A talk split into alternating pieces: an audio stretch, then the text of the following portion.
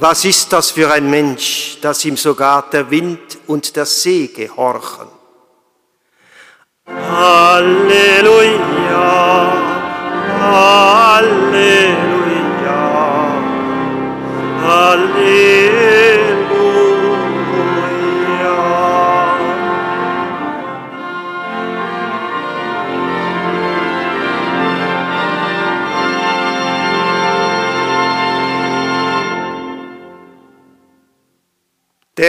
Sei mit euch.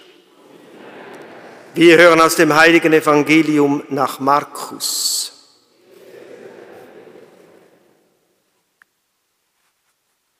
An jenem Tag, als es Abend geworden war, sagte Jesus zu seinen Jüngern, wir wollen uns, wir wollen ans andere Ufer hinüberfahren. Sie schickten die Leute fort und fuhren mit ihm in dem Boot, in dem er saß, weg. Einige andere Boote begleiteten ihn. Plötzlich erhob sich ein heftiger Wirbelsturm und die Wellen schlugen in das Boot, so dass es sich mit Wasser zu füllen begann. Er lag hinten im Boot auf einem Kissen und schlief. Sie weckten ihn und riefen, Meister, kümmert es dich nicht, dass wir zugrunde gehen. Da stand er auf, drohte dem Wind und sagte zum See, Schweig, sei still. Und der Wind legte sich und es trat völlige Stille ein. Er sagte zu ihnen, warum habt ihr solche Angst? Habt ihr noch keinen Glauben? Da ergriff sie große Furcht und sie sagten zueinander, was ist das für ein Mensch, dass ihm sogar der Wind und der See gehorchen? Frohbotschaft unseres Herrn Jesus Christus.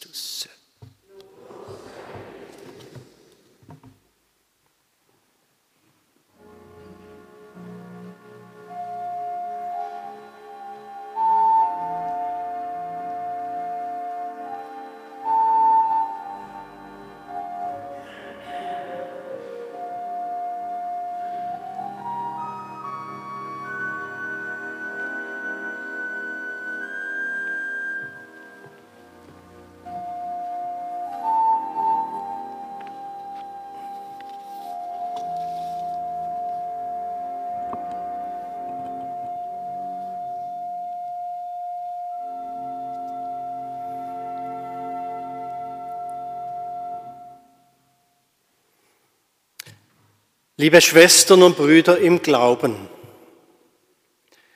das Evangelium nach Markus berichtet heute von der unheimlichen Situation, wie sie die Jünger auf dem See Genezareth erlebt haben müssen. Sie befinden sich gemeinsam im selben Boot. Die Jünger können nicht weichen, womöglich können sie auch nicht schwimmen. Bei der Überfahrt zum anderen Ufer beim Aufbruch zu neuen Ufern geraten sie in einen Sturm. An sich ist das für einzelne dieser Jünger kein wirkliches Problem. Sie sind Fischer und werden wohl kaum zum ersten Mal einen Sturm erlebt haben. Es hat aber auch welche darunter, die das nicht kennen und wenig Erfahrung mit schlechtem Wetter auf dem See haben. Jedenfalls muss dieser Sturm ein ganz außerordentlicher gewesen sein.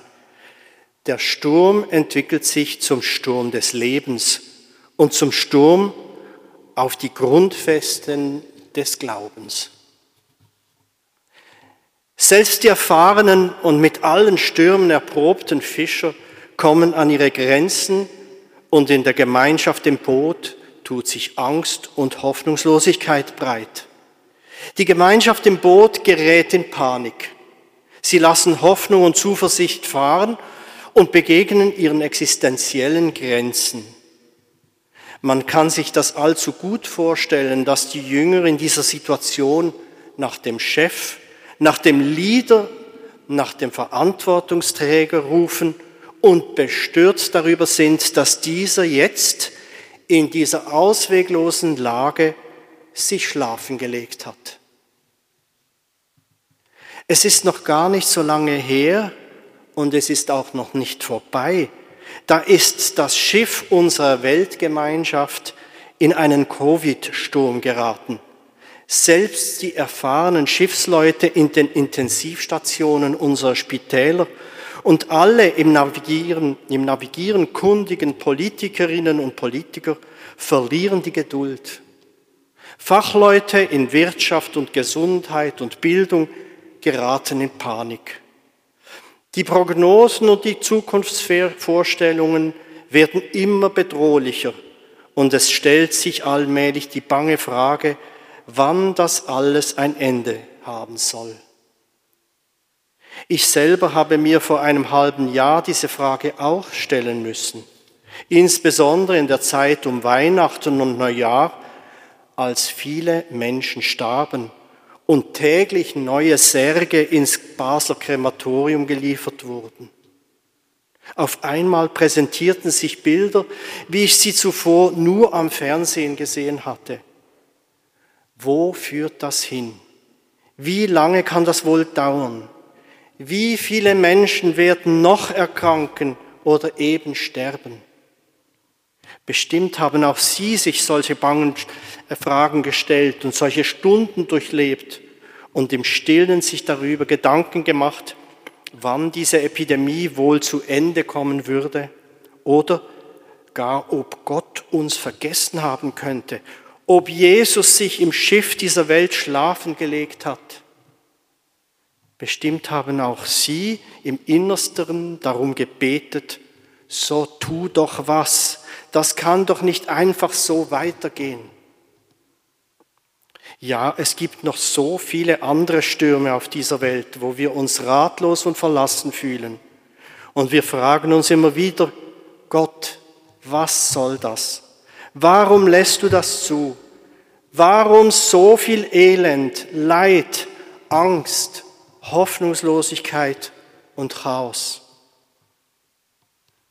Das Buch Hiob, wir haben die Lesung gehört, lädt uns ein, uns in die Haut des Hiob zu begeben und mit Gott in diesen existenziellen Dialog zu treten und mit Gott zu streiten, die ganze Unverständnis, das ganze Unverständnis und unser Missfallen, vielleicht auch unsere Ausweglosigkeit und unsere Wut auszudrücken.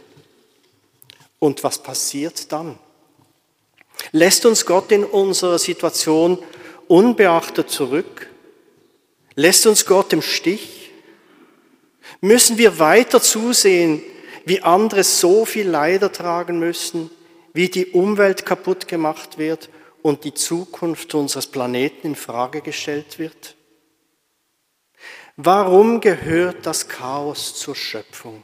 Warum ist das Unheimliche, Gewalttätige und Dunkle Teil dieser wunderbar geschaffenen Welt? Warum fürchten wir uns gerade in solchen Situationen so sehr und insbesondere vor dem Tod? Die Zeilen aus dem Buch Hiob sind ein Ausschnitt eines fiktiven Dialogs. In einer bildhaften Sprache stellt Gott dem Hiob existenzielle Fragen. Gott stellt die Fragen anstelle des Hiob und Gott beantwortet die gestellten Fragen auch gleich selber. Wer Gott anklagt, der soll die zuvor gestellten Fragen beantworten. Und Hiob erkennt vor Gott, dass er zu gering ist, das alles zu verstehen und hält seinen Mund. Das ist auch ein Ausschnitt aus diesem Text. Anders ausgedrückt, es bringt nichts, Gott zu zürnen, außer vielleicht, dass wir uns den ganzen Frust von der Seele reden können und das tut eben auch gut. Aber am Heilsplan Gottes ändert das nichts. Gott hebt das Chaos nicht auf. Er setzt ihm vielleicht Grenzen. Gott vernichtet die lebensgefährlichen Mächte nicht. Er hält sie im Arm und gebietet ihnen, bis hierher darfst du dich, darfst du und nicht weiter. Hier muss sich deiner Wogen Stolz legen, wie wir das eben in der Lesung gehört haben. Schon die Möglichkeit, uns unseres Elend, uns unser Elend von der Seele zu schreien und Gott damit zu konfrontieren, ist heilsam. Denn diese Form des Gebetes gehört eben auch zur lebendigen Gottesbeziehung. Die Bibel ist voll von diesen Gebeten, gerade in den Psalmen. Wir müssen es doch sagen können, wenn wir gerade nichts mehr verstehen, alles für uns keinen Sinn macht, wir längst an der Welt verzweifeln. Wir sind zum Hohn geworden unseren Nachbarn, zum Spott und Schimpf denen, die rings um uns wohnen. Der Feind hat im Heiligtum alles verwüstet. Herr, wie lange noch? Entreiße dem Löwen mein Leben. So ein paar Verse aus den Psalmen. Da droht das Schiff zu kentern, da droht die ganze Welt in Schutt und Asche zu fallen, da droht sich die Menschheit gegenseitig zu vernichten und er schläft, wenn wir ihn dringend brauchen.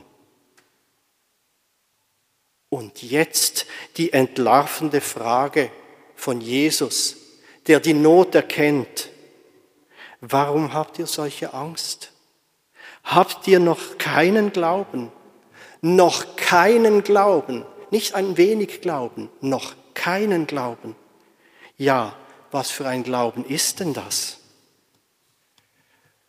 Jesus stand auf, drohte dem Wind und sagte zum See, Schweig, sei still. Und der Wind legte sich und es trat völlige Stille ein. Ja, Gott kann das. Das ist unser Glaube. Gott kann und wird die Dunkelheit besiegen. Wir brauchen uns nicht zu fürchten, selbst wenn wir täglich mit dem Elend dieser Welt konfrontiert sind und uns so machtlos und hilflos fühlen.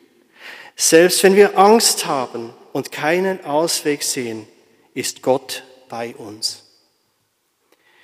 In Worten des Psalmisten ausgedrückt tönt das so. Kehrt am Abend auch Weinen ein, am Morgen ist Jubel. Gott lässt uns nicht alleine, auch wenn wir sterben. Also können auch wir mit Paulus getrost und unerschrocken sagen, Tod, wo ist dein Sieg? Tod, wo ist dein Stachel? Der Tod, die Angst, die Hoffnungslosigkeit hat keine Macht über uns. Es wird alles gut. Wir werden Gott in seinem Licht schauen und wir werden erlöst sein.